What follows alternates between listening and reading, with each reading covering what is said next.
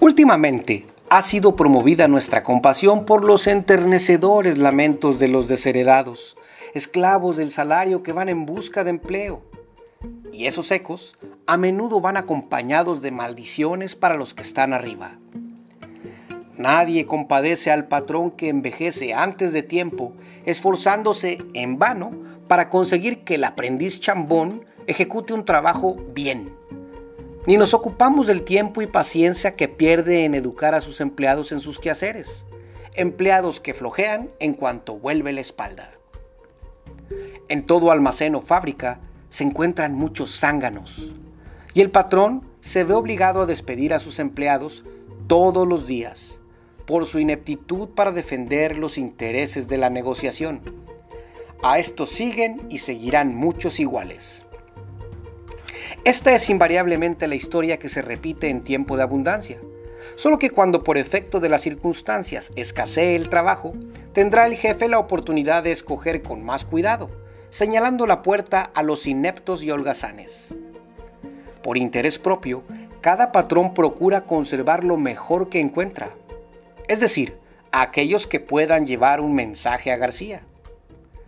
Conozco a cierto individuo que se haya dotado de cualidades y aptitudes verdaderamente sorprendentes, pero que carece de la habilidad necesaria para manejar sus propios negocios, y es en absoluto inservible para los demás.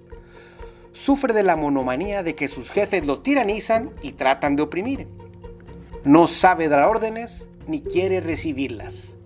Si se le confiara un mensaje a García, contestará probablemente, lléveselo usted mismo.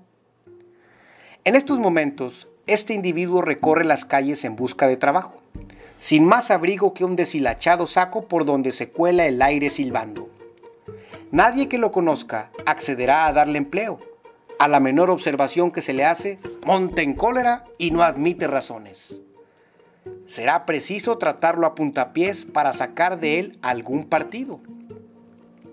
Convengo de buen grado en que un ser tan deforme, bajo el punto de vista moral, es digno cuando menos de la misma compasión que nos inspira el lisiado físicamente.